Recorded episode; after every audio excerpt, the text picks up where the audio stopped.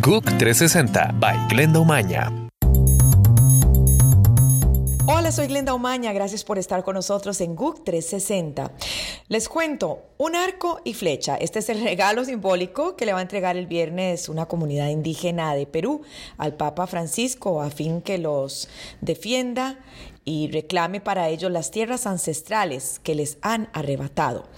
El pontífice va a llegar el viernes a Puerto Maldonado, en el sudeste del país, donde se va a reunir con 3.500 indígenas peruanos, brasileños y bolivianos. Por el momento continúa con su gira por Chile.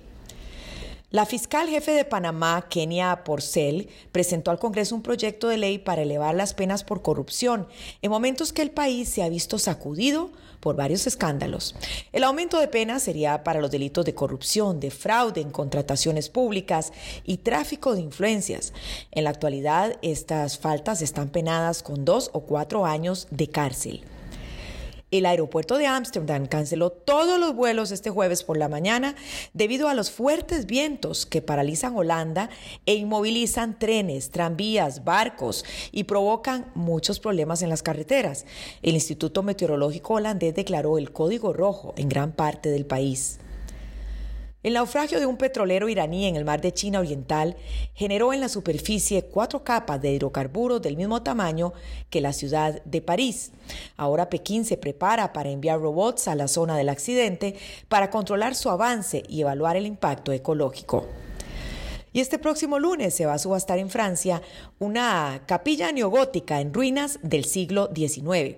Eso sí, quienes deseen participar en esta subasta deben tener en cuenta una inusual condición.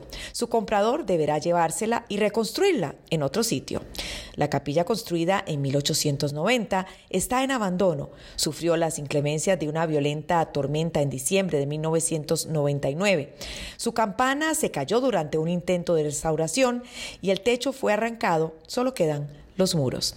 Soy Glenda Omaña, gracias por estar con nosotros en GUC 360.